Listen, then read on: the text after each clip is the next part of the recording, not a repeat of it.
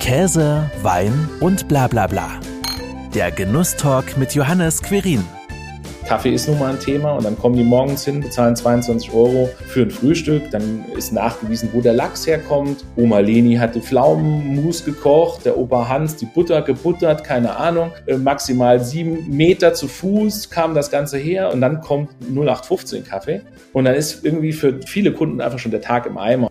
Nie mehr schlechter Kaffee. Das dachten sich Kolja Konrad und Kai Adam, gründeten ihre Kaffeerösterei Black Hen und versorgen seitdem nicht nur das Saarland mit nachhaltig, bio und fairem Kaffee. Mit Kolja unterhalte ich mich heute über ihren Antrieb dabei, Kaffeequalitäten und echte Transparenz im Kaffeebusiness. Hi Kolja, schön, dass du da bist. Hi Hannes, schön, dass es klappt. Ja, wie viel schlechten Kaffee mussten denn Kai und du trinken, bis es dann tatsächlich zu Black Hen kam? Äh, lass mich kurz rechnen, bestimmt 37 Jahre, ziehen wir mal ein bisschen die, Schul, die, die Schulzeit noch ab. Da haben wir ja eigentlich, glaube ich, erst so Richtung äh, Abitur angefangen, so ein bisschen Kaffee zu trinken.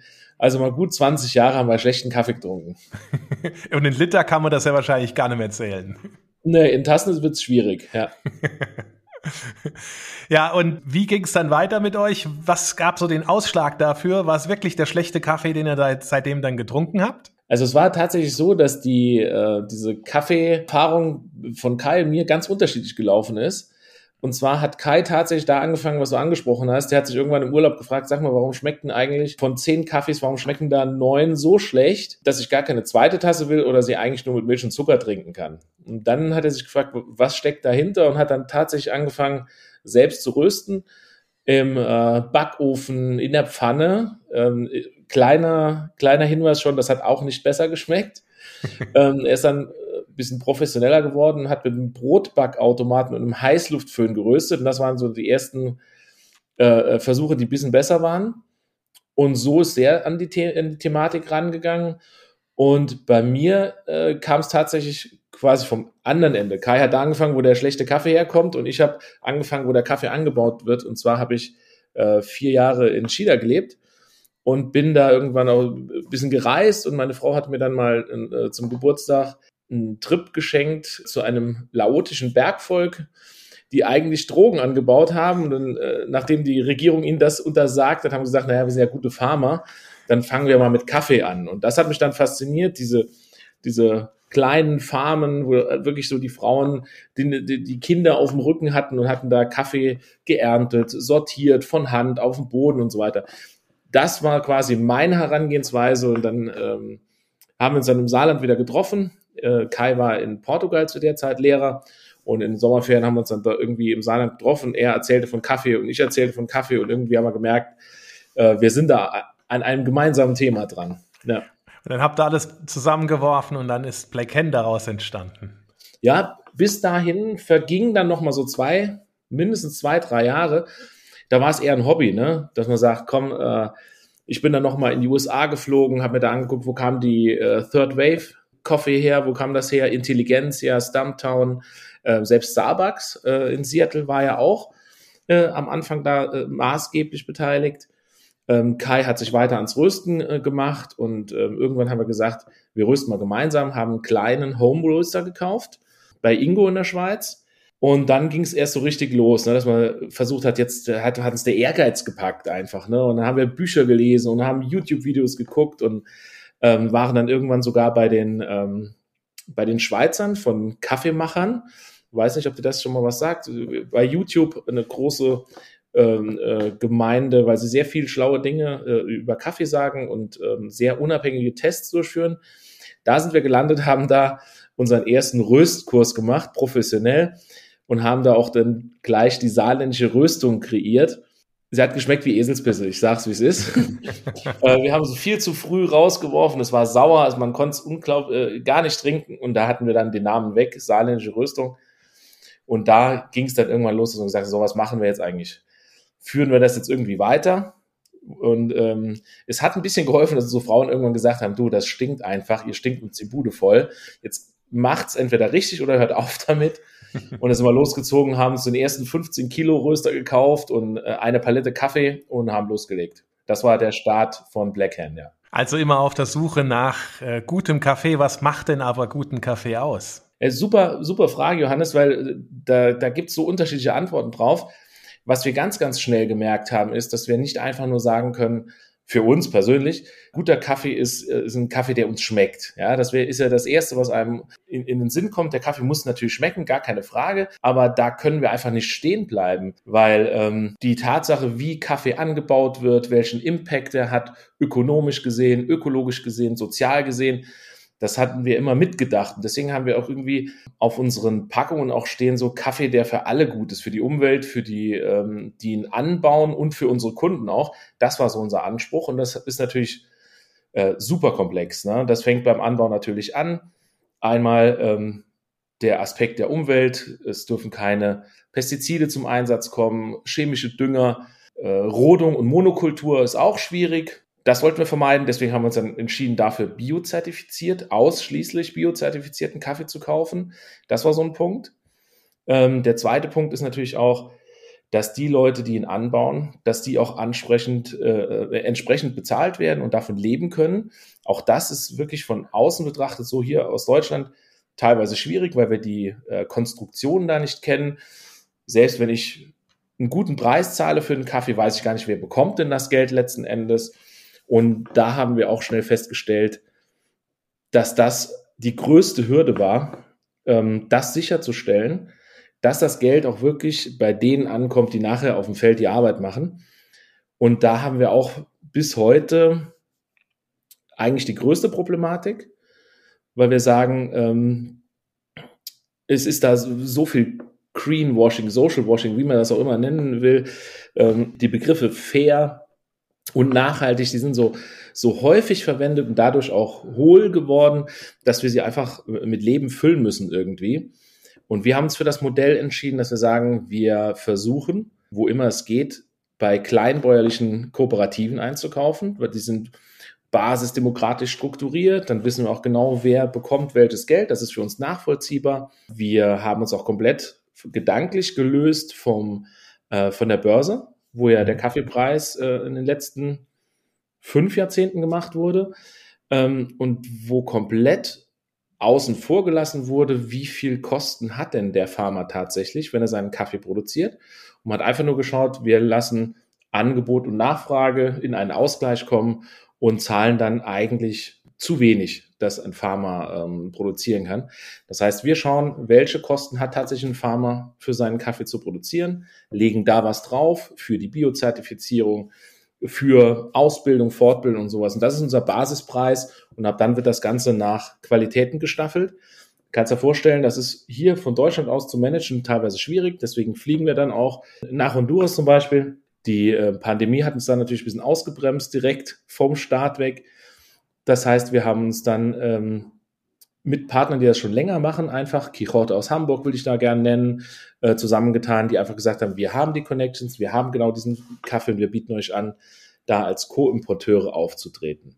Das waren die zwei Sachen, die eher so ein einen ethischen Anspruch verfolgt haben. Und dann haben wir gesagt, wir wollen einfach einen richtig leckeren Kaffee haben, damit wir das Problem lösen, dass man sich als Kunde entscheiden muss, trinke ich jetzt einen Gepa oder Fairtrade-Kaffee, der mir gar nicht schmeckt, oder sage ich, pass auf, das ist ein leckerer Kaffee, ich weiß zwar gar nicht, unter welchen Bedingungen der produziert wurde, aber er ist lecker, dass wir das zusammenbringen irgendwie. Und dann haben wir gesagt, wir brauchen auch einen Qualitäts-, einen sensorischen äh, Qualitätsstandard. Und das heißt, wir kaufen Kaffees nur ein, wenn sie mindestens 84 von maximal erreichbaren 100 Punkten der Specialty Coffee Association bekommen. Und das sind so unsere drei Punkte. Was ist guter Kaffee? Er muss gut schmecken, 84 Punkte aufwärts. Er muss biozertifiziert produziert worden sein und alle, die damit gearbeitet haben, müssen gut bezahlt werden. Und das ist unsere Definition von gutem Kaffee letzten Endes. Und dann wird das Ganze tatsächlich, wie ich ja gesagt habe, nachhaltig, bio und fair. Dieser SCA-Score, den hast du ja jetzt gerade erwähnt, ist das dann wie muss ich dir das vorstellen? Wie wird das bewertet? Sitzen dann irgendwo Menschen zusammen, die verschiedenen Kaffee äh, trinken und probieren und dann sagen, ah, wunderbar, der hat dann entsprechend ne, über 84 Punkte oder 84 Punkte oder schlechter? Oder wie funktioniert das dort? Ganz genau so. Also man hat Kaffee eigentlich lange Zeit genauso äh, verkauft oder gehandelt wie Wein da ist man einfach nach dem Ursprung hergegangen ne? und, und hat gesagt, so, das ist jetzt ein, ein Wein aus dem Burgund, das ist jetzt ein Wein aus der Region Bordeaux. und man hat damit eine Qualitätsvorstellung verknüpft, die ja in der Realität nicht unbedingt äh, Bestand hatte. Wir alle haben schon mehr schlechten Bordeaux getrunken als guten, wahrscheinlich weil wir einfach uns nicht leisten können, kann sein. Aber grundsätzlich hat man irgendwann gesagt, wir müssen eine Möglichkeit haben, Kaffee nicht nach Herkunft äh, zu bewerten. Das heißt, Kaffee aus Äthiopien wird teuer bezahlt, Kaffee aus Honduras wird schlechter bezahlt, sondern wir brauchen eine sensorische Grundlage. Und da hat die SCA etwas geschafft, was man eigentlich, ich bin total verwundert, dass das geklappt hat, einen Standard zu setzen, der weltweit tatsächlich gilt und der quasi eine Sprache ist, der es ermöglicht, über Qualitäten eines Kaffees auch zu sprechen und ein Messkriterium zu haben. Und unter anderem wird da zum Beispiel bewertet, wie ist denn die Balance zwischen der Süße, der Säure und den Bitterstoffen innerhalb eines Kaffees. Wie deutlich ausgeprägt sind diese Aromen, die wir manchmal auf den Packungen lesen, ne? nach Nuss, nach bestimmten Früchten. Wie ist das Mundgefühl? Wie, sind, wie ist der Nachgeschmack? Ähm, äh, wie, wie homogen sind diese Tassen? Also wenn ich den Kaffee dreimal aufbrühe, schmeckt der dann auch genau dreimal gleich. Und so habe ich dann für jedes dieser Kriterien habe ich dann eine gewisse Punktzahl, die zusammen addiert dann maximal 100 Punkte ergeben können über 90 Punkte findet man eigentlich so gut wie gar nichts, seltenst. Das heißt, dieser Bereich zwischen 84 und 88, 89, 90 Punkten, das ist eigentlich, man geht davon aus, dass ungefähr drei Prozent, vier Prozent des am Weltmarkt gehandelten Kaffees überhaupt in diesen Bereich kommen. Und das Interessante ist tatsächlich, da war ich am Anfang auch super skeptisch, weil Geschmack ist ja was super individuelles, was subjektives, der Eindruck. Und es ist aber tatsächlich so, dass diese sogenannten Quality Grader, die werden ausgebildet von der SCA und die müssen sich alle zwei, drei Jahre, glaube ich, müssen sie sich wieder kalibrieren. Das heißt, mit anderen Leuten in einen Raum setzen, wie du es gesagt hast, und da wird nochmal geguckt, haben wir dieselben Maßstäbe sensorisch. Und das funktioniert erstaunlich gut. Also als wir jetzt gerade in Honduras waren, hat Kai, der bei uns den Rohkaffee-Einkauf managt und der natürlich dann auch ähm, diese Kaffeesommelier-Ausbildung hat, damit er auch wirklich dieses Vokabular hat, für diese ähm, sensorischen Eindrücke zu, zu beschreiben, der hat sozusagen mit dem Quality Grader der Kooperative einfach mal blind 40 Kaffees bewertet. Blind heißt, sie wissen nicht, was in der Tasse drin ist, sie tauschen sich nicht aus, jeder hat sein eigenes Bewertungssheet, Bewertungsblatt und dann gehen die diese 40 Kaffees durch und am Ende werden die Punkte aufgeschrieben und verglichen, wie weit sie auseinander liegen. Und ich war total überrascht. Der, die größte Abweichung waren 0,75 Punkte. Das heißt, das funktioniert. Total spannend. Aber da hat man ja auch ein gutes Vergleichsmittel, um die Qualität des Kaffees dann auch bewerten zu können. Das finde ich Absolut. super. Ja. Ja. Ihr geht ja auch so weit, Stichwort Transparenz im Kaffee-Business, dass ihr ganz genau auch angebt, wo hier letzten Endes euer Kaffee kommt, wo ihr ihn bezieht, was er kostet und wie sich der Preis dann auch zusammensetzt. Gehört das auch zu der gesamten Philosophie hinter Black Hand dazu oder warum macht ihr das? Also das gehört definitiv, ist auch vielleicht sogar mit ein, ein, ein Kernpunkt unserer Philosophie, wenn man das so sagen will.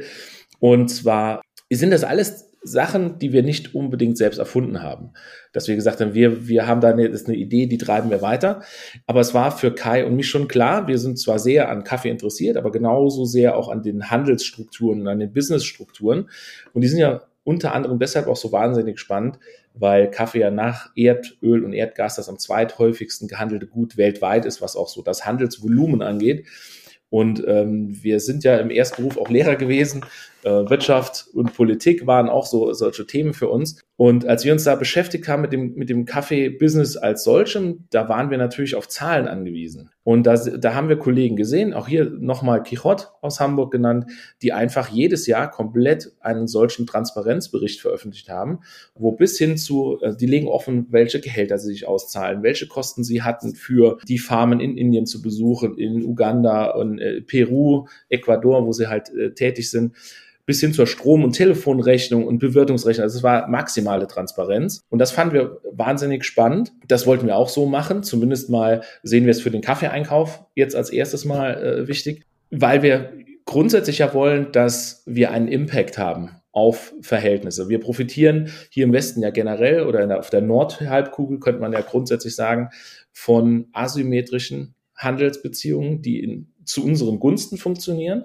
Und für das zu ändern, musst du ja einen Impact haben. Und wenn ich jetzt drei Tonnen Kaffee kaufe in Honduras, das ist nett, das ist schön, wir können uns alle wohlfühlen so, aber es ist kein Impact. Es macht keinen Unterschied und du hebelst da keine Systeme aus. Kaufst du 30 Tonnen, fängt es an interessant zu werden. kaufst du und verkaufst du 300 Tonnen, dann kannst du ein Modell ändern. Das heißt, wir haben schon gewusst, so groß wachsen, A, wollen wir gar nicht, können wir gar nicht mit den zu uns äh, zur Verfügung stehenden Mitteln. Das heißt, unser Anspruch ist es eigentlich nur zu zeigen, du kannst in diesem Bereich, Kaffee, in dem wir uns bewegen, äh, Standards haben, du kannst nachhaltig handeln, ökologisch und ökonomisch nachhaltig, weil das müssen wir beweisen, dass es funktioniert, dass du erfolgreich sein kannst, finanziell auch, obwohl du diese Standards hast. Und deswegen haben wir gesagt, damit das einen Anreiz äh, darstellt, dass andere Leute uns auch extra nachmachen können. Dafür müssen wir Transparenz schaffen. Das war die eine Überlegung. Die zweite Überlegung, diese ganze Sache, das ist alles immer ein Prozess. Du hast eine gute Idee, du setzt sie um, stellst fest, scheiße, irgendwas ist runtergefallen, habe ich vergessen. Stimmt. Oder ich habe ein anderes Problem geschaffen. Und wenn das alles so hinter vorgehaltener Hand, Betriebsgeschäftsgeheimnis, wie auch immer, gehandelt wird, dann wird nie jemand kommen können und sagen, pass mal auf, Kolja, warum macht ihr es eigentlich so? Das und das wäre doch viel besser. Das war so der, der, der zweite Punkt, dass man einfach ins Gespräch kommt. Und der dritte Punkt, und den hatten wir am Anfang gar nicht auf dem Schirm, ist, dass ähm, der Handel ja jahrzehntelang so abgelaufen ist. Ein Großhändler kommt zum Farmer, sagt, pass mal auf, für deinen Kaffee äh, bezahlt ja in Europa keiner was. Hier hast du zwei Dollar, äh, friss oder stirb. Und derselbe Kaffee wird dann hier, guck mal, Kolja, ich habe einen leckeren Kaffee für acht Euro, ist er dir. So wurde Kaffee ja gehandelt. Und wenn wir hier als europäische Röster oder meinetwegen auch in den USA egal wo, in den reichen Industrienationen, wenn wir offenlegen, was wir bereit sind zu zahlen, dann hat der Farmer einen ganz anderen Verhandlungsstandpunkt.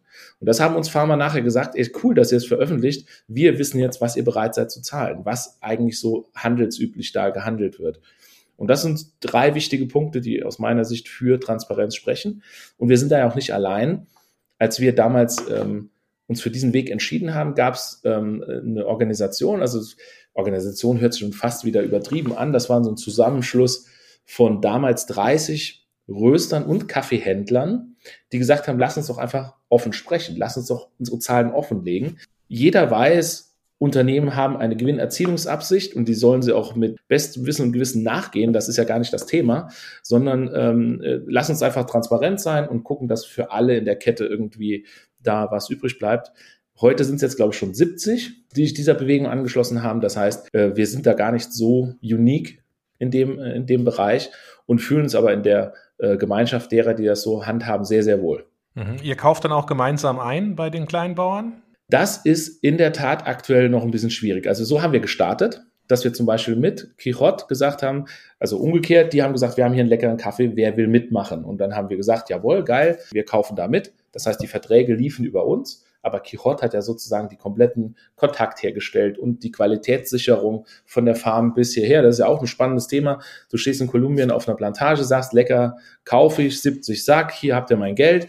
Dann dauert das drei bis sechs Monate, bis es in, in Bremen ankommt und dann hast du nur Sand und Stein in deinem Sack und dann sagst du, ja, ich habe doch mit so einem Pablo das ausgehandelt, was ist da los? Und also es ist einfach schwierig, die Qualität zu sichern und zu gucken, dass es funktioniert. Da haben wir dann zurückgegriffen auf erfahrenere Kollegen.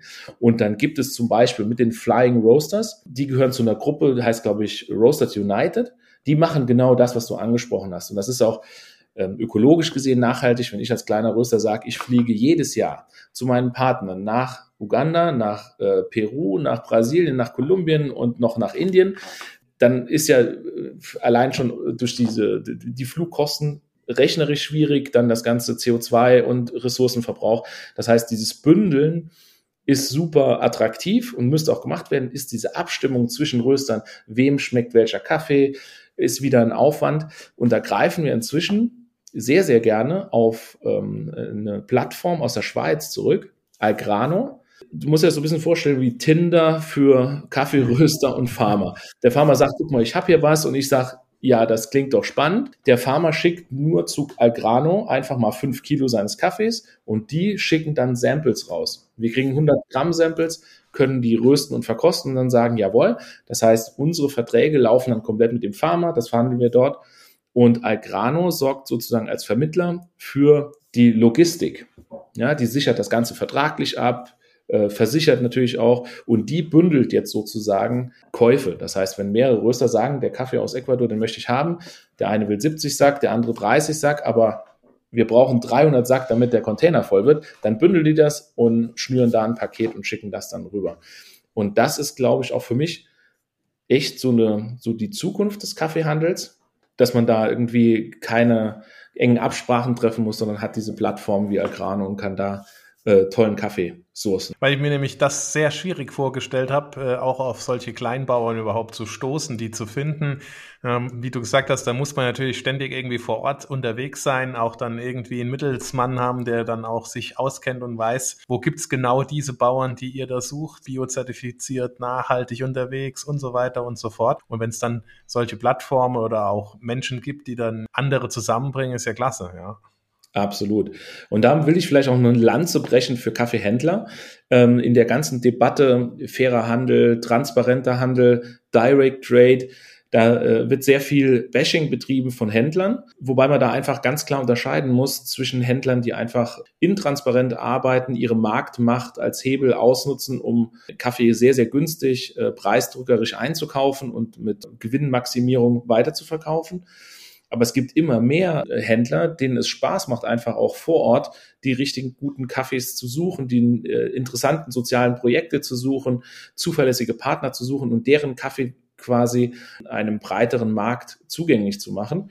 Das heißt, auf deren Dienste haben wir auch schon zurückgegriffen. Für uns ist dann immer wichtig, wir müssen unbedingt wissen, das ist Grundvoraussetzung, was hat der Farmer bekommen? Und das ist sowas, was man auch zunehmend auch manchmal findet irgendwo, wenn du äh, online Kaffee kaufst oder auf der Kaffeepackung mal schaust, der sogenannte FOB-Preis. Das ist der Free On Board Preis und das sagt schon, okay, wie viel Geld bleibt denn tatsächlich im Land? Weil letzten Endes hat ja immer der Farmer noch das Problem, er muss irgendwie den Kaffee bekommen, bis er am Schiff ist. Ab Schiff übernimmt dann der, der Importeur bzw. der Exporteur, je nachdem, wer, wer, wer das übernimmt, Algrano oder wir, wenn wir es direkt machen würden. Das heißt, er hat ja noch Logistikkosten quer durchs Land, je nachdem, wo er sitzt mit seiner Farm. Das heißt, man könnte, wenn man es noch genauer nehmen will, kann man den Ex-Farm-Gate-Preis noch bestimmen. Das heißt, was hat der Farmer bekommen, wenn der Kaffee seinen Hof verlässt? Dann haben wir die Logistik, die noch on top kommt, bis wir dann den FOB-Preis haben, Free on Board. Und dann ist es ja egal, ob jetzt der Händler die 7,38 Euro an den Farmer überweist oder ich das mache und der Händler noch von mir für die Tätigkeiten, die er hat, er hat diesen Kaffee gefunden, er hat den Kaffee äh, vielleicht sogar auch medial für mich aufbereitet, dass ich Fotos habe von der Farm, dass ich schon ein Geschmacksprofil habe, dass ich schon eine Bepunktung habe durch einen Gutachter. Das ist ja alles eine Arbeit, die geleistet wird, die ja auch gerne äh, bezahlt bekommen soll. Und ähm, das sind zum Beispiel auch Händler, mit denen man zusammenarbeiten kann. Und das kommt immer mehr. Und von daher grundsätzlich zu sagen, Kaffee über Händler zu beziehen, ist schlecht ist und direkt kaufen ist gut. Es ist viel, viel komplexer. Und das ist natürlich auch ähm, ernüchternd für den Kunden. Es gibt so viel Siegel, es gibt so viel Schlagworte.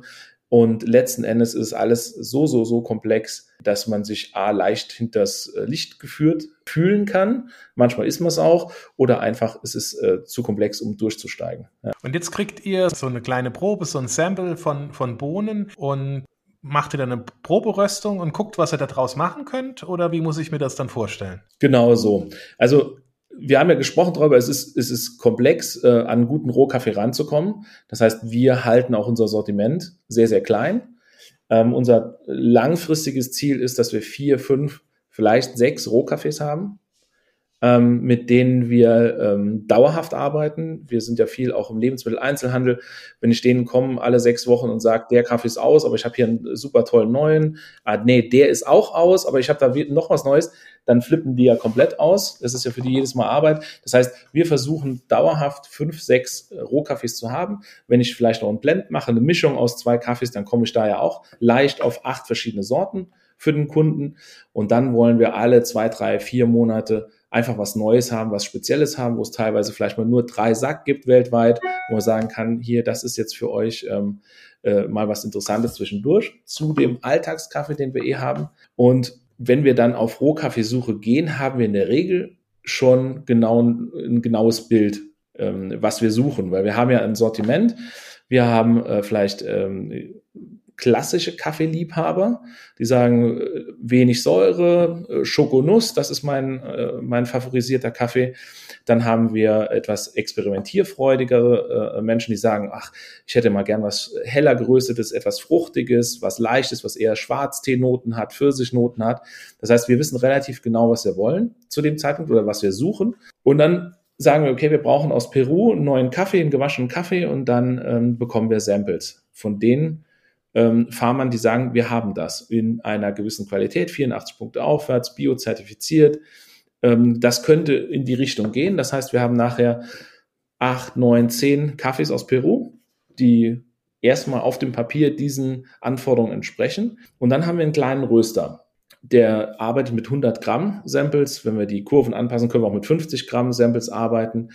Und da haben wir ein Profil, mit dem wir alle Samples rösten. Wir wollen ja eine Vergleichbarkeit herstellen. Und dann wird gekappt. Und das Cupping ist ein, auch ein standardisiertes Verfahren weltweit im Prinzip. Du hast ähm, Tassen, du machst immer dieselbe äh, Grammzahl Kaffee rein. Wir arbeiten mit 12 Gramm. Du hast immer denselben Mahlgrad. Du hast immer dieselbe Temperatur. Ähm, wir verwenden dann immer dieselbe Menge auch an Wasser. Wir rühren sie gleich. Auch das hat ja Impact darauf, wie der Kaffee extrahiert wird. Dann warten wir immer die gleiche Zeit und dann wird mit dem Löffel geschlürft, wie bei der Weinprobe, äh, damit sich die Aromen auch im Mund verteilen können. Und dann ähm, gehen wir den äh, äh, auf den Grund. Dann, dann vergleichen wir schon mal. Dann sehen wir, ah, okay, der schmeckt uns eher schon und der ist weniger das. Wir müssen, weil wir aber für alle die gleich, das gleiche Röstprofil verwendet haben, wir wissen aber, jeder Kaffee braucht unter Umständen ein anderes Röstprofil geringfügig, damit er sein volles Potenzial entfalten kann. Das heißt, wir müssen schon durch diese Proberüstung durchschmecken, wie viel Potenzial hat dieser Kaffee und passt der in unser, in das, was wir uns vorgestellt haben. So läuft das dann ab. Ähm, manchmal ist, wird, ist es ganz einfach und alle haben den gleichen Favoriten. Manchmal gibt es auch Diskussionen. Manchmal muss man auch dann, ähm, nicht manchmal, wir müssen auch dann überlegen, was wollen wir mit dem Kaffee machen? Soll das ein Filterkaffee werden?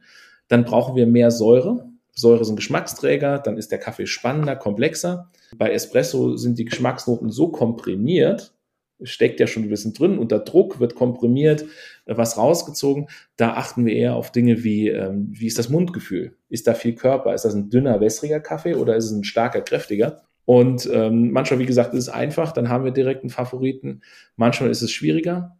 Und gerade weil wir äh, diese Kombination an, an äh, Kriterien haben, ist es für uns teilweise sehr, sehr schwierig. Wir haben jetzt gerade aus Brasilien das erste Mal ähm, seit drei Jahren einen Kaffee aus Brasilien, mit dem wir happy sind ähm, weil nur 0,5 Prozent des Kaffees, der in Brasilien angebaut ist, ist tatsächlich biozertifiziert. Das heißt, Brasilien ist der größte Kaffeeexporteur, er hat eine erschreckend niedrige Quote, was biozertifizierten Kaffee angeht. Und weil da auch sehr viel auf Menge produziert wird, findest du kaum was, das dann auch durch die 84 Punkte mitbringt. Und wenn du das mal hast, ist so ein bisschen wie Sechs am Lotto. Und da hat Kai echt einen super Job gemacht dieses Jahr und hat da uns einen, einen tollen Kaffee an Land gezogen. Das heißt dann aber, das ist dann eher ein Special in eurem Sortiment, als dass es dann dauerhaft den gibt? Nee, das ist tatsächlich, weil eben Brasilien das, das, der größte Kaffeeexporteur weltweit ist, hat auch jeder schon mal einen brasilianischen Kaffee getrunken. Und dann Kaffee ist ein sehr gelernter Geschmack. Viele sagen, ah, meine erste Tasse Kaffee hatte ich bei meiner Oma gehabt und seitdem ist das quasi ein Standard für einen guten Kaffee. Und wir wissen alle, das war kein guter Kaffee. Ja, die hatten damals kein Geld für guten Kaffee, die haben gar nicht gewusst, was sie wie aufbrühen. Die haben in der Filterkaffeemaschine äh, halb verbrannt und dann zwei Stunden auf der Herdplatte stehen gelassen und so weiter, Warmhalteplatte. Wir wissen, das ist faktisch kein guter Kaffee, aber weil es bei der Oma war und es waren Sommerferien und so weiter, genauso wie man in Italien den leckersten Wein getrunken hat, macht sich den Kofferraum voll und zu Hause weiß man gar nicht, was man mit der Plörre noch machen soll. So ist das auch mit Kaffee und einem gelernten Kaffeegeschmack. Das heißt, Brasilien ist sehr gefragt. Die zweite Sache, die dafür sorgt, dass Brasilien überhaupt ähm, so, so beliebt ist, die wenigsten Leute kommen mit Säure im Kaffee klar. Und je höher ein Kaffee angebaut hat, äh, angebaut wird, umso mehr Säure hat er. Und in Brasilien bauen die den Kaffee teilweise auf 900 Meter an. Das heißt, er hat wenig Säure. Und dann diese in Verbindung mit bisschen Nuss, bisschen Schokolade, wenig Säure und dann ist das einfach ein Publikumsliebling, ein, ein Kundenrenner. Von daher, den wollen wir ausbauen. Den wollen wir ausbauen. Das soll, der soll einfach fix im Sortiment sein. So ein guter Oma-Kaffee, im besten Wortsinne, positiv gemeint. Ähm, und dann kann man rundrum, kann man seine Specials bisschen besser ausbauen. Ja. Wie viele Sorten habt ihr dann immer fest im Programm? Also wir haben jetzt gerade äh, uns von zwei Sorten getrennt. Das heißt, im Espresso-Bereich haben wir fünf Sorten, die wir fest im Programm haben und wir haben zwei Filterkaffees fest. Das heißt, da sind wir bei sieben Kaffees inzwischen. Kommt im Oktober, kommt zum Beispiel wieder so ein Special aus Äthiopien, ein Nano Chala, auf den freuen wir uns wahnsinnig. Und so soll das auch ungefähr bleiben. Ganz klar, vom Geschmack her sollen die so unterschiedlich sein, wie es nur geht dass wir wirklich für jeden was haben. Wir hatten als, als Faustregel hatten wir irgendwann so, wenn ich dir nicht mehr erklären kann, was der Unterschied ist zwischen Kaffee A und Kaffee B, ist ein Kaffee zu viel im Sortiment. Das war so unsere Faustregel. Und äh, das wollen wir noch deutlicher machen. Wir haben festgestellt, wir haben irgendwie, wir haben schon gewusst, Specialty Kaffee ist nicht für jeden. Und wir müssen die Kunden da abholen, wo sie jetzt stehen und sie schrittweise sozusagen zeigen, guck mal, das kann Kaffee auch sein. Ja, neben der bitteren Plörre ähm, wo du Milch und Zucker reinmachst, damit es überhaupt vertragen kannst, könnte der noch ganz andere Aromen haben und der könnte gut schmecken. Und das war vielleicht auch im Start so ein, ja, dass wir es versucht haben, äh, safe zu spielen und haben gesagt, okay, wir rösten einfach ein bisschen dunkler, dann ist ein bisschen weniger Säure drin. Und so hast du aber nicht das Potenzial des Kaffees rausgearbeitet. Und da sind wir jetzt ein bisschen mutiger inzwischen und sagen, pass mal auf, du willst was ganz Klassisches, dann kriegst du 100% klassisch. Okay, du willst was ähm, ausprobieren, dann schicken wir dich aber auf eine wilde Reise so. Und welcher Kaffee lässt jetzt dein Herz ganz besonders hochschlagen? Also tatsächlich der Brasilianer, muss ich gestehen. Ähm, wenn man anfängt, beruflich mit Kaffee zu tun zu haben, dann fängt so, äh, dann hört zu Hause bei mir persönlich der, der, der Kaffeekonsum, so dieser Genussmoment, jetzt will ich mal eine gute, der hat rapide nachgelassen. Ähm, ich habe mich irgendwann ähm, letztes Jahr ertappt, da hatte ich zwischen meinem letzten Arbeitstag äh, im Dezember und meinem ersten Arbeitstag im Januar, hatte ich überhaupt keinen Kaffee getrunken. Ich kam nämlich auf die Arbeit und dann stand meine Mühle da und ich dachte, hä, ich, ich konnte dann ja gar nicht zu Hause mir einen Kaffee, es ist mir gar nicht aufgefallen. Das heißt, manchmal tritt das tatsächlich leider in den Hintergrund. Und jetzt mit diesem Brasilianer, mit dem Suarez, den wir jetzt im Angebot haben, der hat uns als Cappuccino einfach so un unfassbar überzeugt. Das heißt, wenn ich morgens jetzt in die Rösterei komme und irgendjemand war vor mir, ist immer schon die Espressomaschine an. Das war vorher nicht der Fall. Und äh, also der äh, liegt mir im Moment sehr am Herzen. Und dann ähm, haben wir das Gegenteil des äh, Suarez, Wilma äh, heißt der Kaffee ähm, das ist der erste Kaffee, wo ich so 100% dahinter stehen würde, sagen, das ist Specialty Coffee, wie ich ihn mir vorstelle, mit einer deutlichen Fruchtnote, mit einer leichten Säure, hell gerösteter Espresso. Das heißt, die beiden, die, ähm, ja, ja, die halten mich auf Trab im Moment. Und wo gibt es euren Kaffee überall zu kaufen? Online? Genau, ja, ja. Wir haben einen Online-Shop unter blackhand.de. Wir finden tatsächlich im, im Lebensmitteleinzelhandel relativ viel statt. Wir sind äh, bei Edeka zum Beispiel zu finden. Wir haben ein, zwei Biomärkte, äh, die uns führen erstaunlich wenig dafür, dass unser komplettes Sortiment nur Bio ist und wir irgendwann mal so die Idee hatten, make Bio great again, ja, aus dieser äh, Wollsocken-Birkenstock-Richtung raus holen und einfach was Freshes, was Cooles zu machen, was man äh, kaufen kann, ohne dass es einem peinlich ist. Dafür sind wir erstaunlich in wenigen Biomärkten zu finden. Edeka hat direkt das Potenzial gesehen, dass man sagt, wir, Edeka hat ja auch so interne Entwicklungsschwerpunkte. Dieses Jahr wollen wir unser äh, Sortiment zu 15 Prozent auf Bio umstellen und so weiter. Und da ähm, erfüllen wir ganz viele Kriterien. Da können wir dieses Jahr für Bio herhalten, nächstes Jahr für Fairtrade und im dritten Jahr für regionale Hersteller. Das heißt, es hat ja hervorragend funktioniert. Äh, da hat uns natürlich auch die ähm, Pandemie in die Karten gespielt. Die Leute haben zu Hause gesessen. Das Einzige, was erlaubt war, war sozusagen der Gang in den Lebensmitteleinzelhandel. Man hatte mehr Geld in der Tasche, weil man am Wochenende weniger essen war oder trinken oder feiern war. Das heißt, die Leute hatten auch richtig Bock, mal was auszuprobieren. Ach, guck mal, was Neues. Waren im Homeoffice, ähm, haben viel mehr Kaffee zu Hause getrunken. Das heißt, das hat uns da wahnsinnig in die Karten gespielt. Ja, und so versuchen wir uns dann aber die Partner ein bisschen auszusuchen, die einfach Bock haben auf das Produkt. In der Gastronomie im, im Saarland? Genau, ja, ja, mehrere, mehrere Cafés ähm, interessante Cafés, Café am Schloss zum Beispiel, das Tonet, ähm, Lillys Kuchenwerkstatt, das passt super rein, da diese Kaffee-Kuchen-Thematik. Dann haben wir mit äh, Brot und Sinne von Anfang an einen guten Partner gefunden. Es ist eine, ist eine Bäckerei, die ähm, alles reines Brot einfach backt, wie, wie man wie man es sich wünscht, mit äh, Mehlen aus der Region und, und äh, alles von Hand gemacht und äh, lange Sauerteigführung. Und die haben uns ähm, von Anfang an ins Sortiment genommen und sind sehr gut gewachsen. Das heißt, wir konnten da äh, mitwachsen in ihre Brotläden rein.